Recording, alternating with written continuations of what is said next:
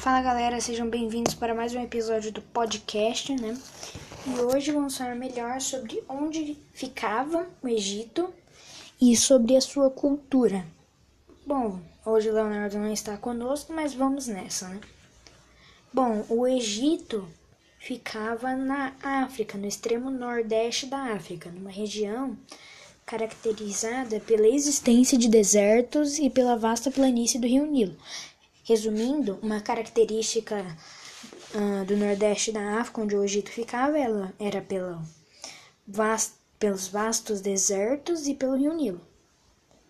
E a civilização egípcia né, formou-se a partir da mistura de diversos povos, entre eles os amititas, os semitas e os núbios, que surgiram no período paleolítico significa que o Egito se formou na mistura de diversos povos, tipo os amiticos se juntaram, os semitas se juntaram, os núbios se juntaram, né? Aí deu no Egito.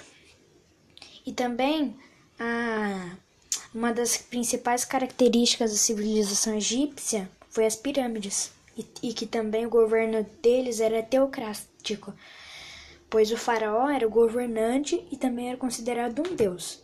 Resumindo, ele era o governante dos egípcios e o deus deles. A cultura e a cultura egípcia, né, também tem milhares de anos de história registrada.